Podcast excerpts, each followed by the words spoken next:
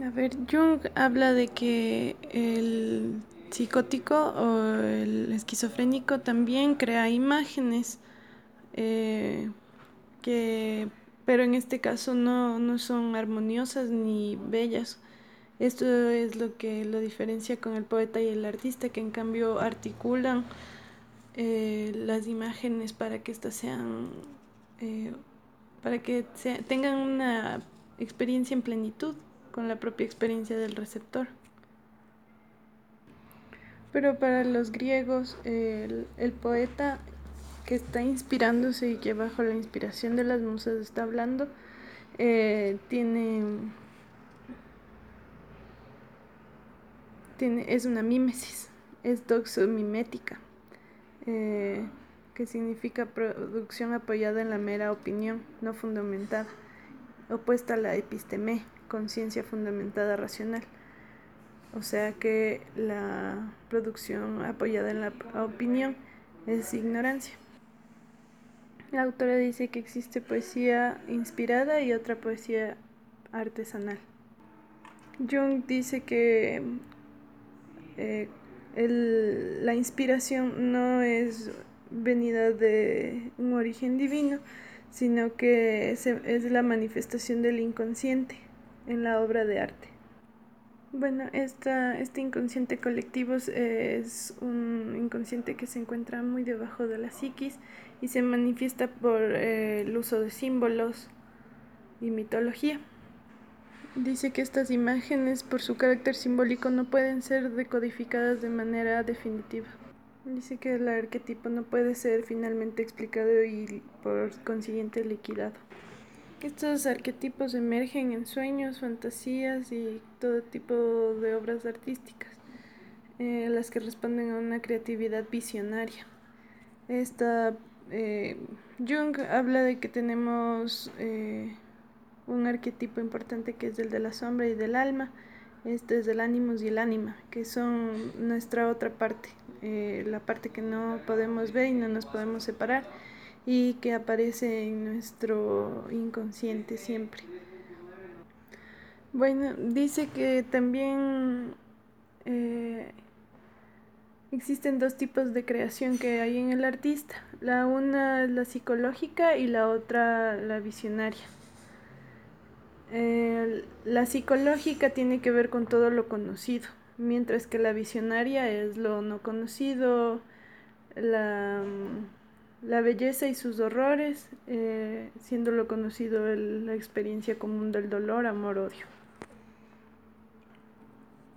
En cuanto al plasmado de la obra psicológica, tenemos la sensación de que lo que vemos ya lo habíamos vivido antes y ya lo sentimos con claridad.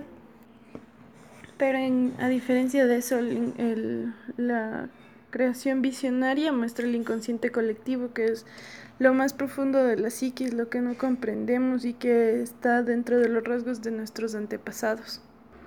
Hay una visión primaria que surge desde los abismos de los prehumanos, oscuridad, misterio. Hay desgarro del telón cósmico, dice Jung.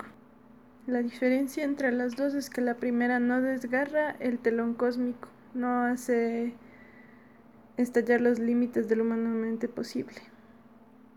Es parte de la pesadilla del monstruo inexplicable y de lo inabarcable. Hace una comparación de Clark Kent perteneciendo al tipo psicológico de lo conocido y Superman al visionario. Bueno, la obra de arte no es no viene de la locura, sino más bien del entendimiento de lo que está del alma inconscientemente activa de la humanidad. Dice que entonces la obra de arte es un mensaje sugerido desde el inconsciente colectivo que el creador da a luz. Dice, por eso la, la gran obra de arte es objetiva e impersonal y nos toca a todos en lo más hondo. Por eso lo personal del creador es una mera traba o ventaja, pero nunca esencial para su arte. El artista puede ser quien sea, pero esto es irrelevante con respecto a su arte. En cambio, el develar esta, este mm, mensaje del inconsciente sí es lo que importa dentro de de la obra de arte. Dice que el arte no figurativo extrae sus contenidos esencialmente de lo interior y no se materializa en objetos empíricos reconocibles. El mundo desconocido es al que se llega por el camino del automatismo. De esta manera recuperan imágenes primitivas y arcaicas que accedían a un arte.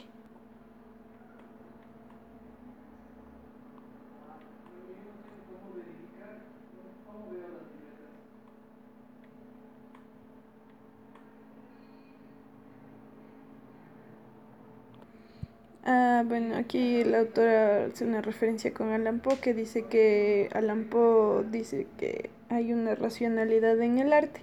La palabra arte en sánscrito mm, tiene la parte de una raíz que significa ar, que significa juntar o acomodar. Lo que Poe quiere buscar es el recorrido ordenado del artista. Tanto Poe como Valery al estudiar el método de Da Vinci, quieren conocer lo que está tras bambalinas. El arte para Poe está fundado en cálculos precisos. Pero dice también que eh, eh, Borges da cuenta de la paradoja que existe cuando Poe habla sobre la operación de la poesía siendo enunciada con poesía romántica siendo un romántico pop. Poe dice que en general los eh, artistas se empeñan en negar lo que ocurre en bambalinas, ocultan los cambios de decorado, la larga cadena de correcciones y de rechazos que conlleva la creación de una obra. Dice que se basa más en el error que en la invención. También dice que, que la belleza es una consecuencia más no una calidad, cualidad. Examinó los recursos poéticos a utilizar dándose cuenta que el estribillo no había sido universalmente utilizado tanto, y esto le aseguró su valor intrínseco.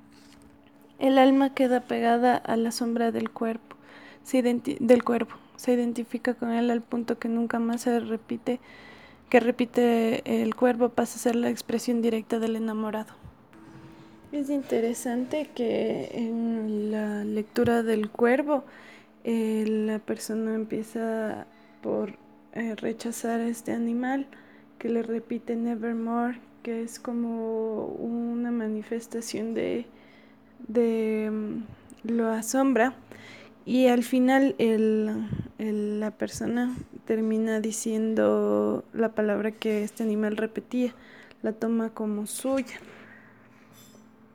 Es interesante porque en el caso Batán el cuervo vendría a ser la mujer que repetía y, hablaba sobre sí misma tanto tiempo, tantas veces, haciendo que el ejercicio de leerla y leerla eh, también derive en que yo repita la misma actitud de la mujer al grabar mis audios y narrar y hablar de en la misma actitud para al final repetir Nevermore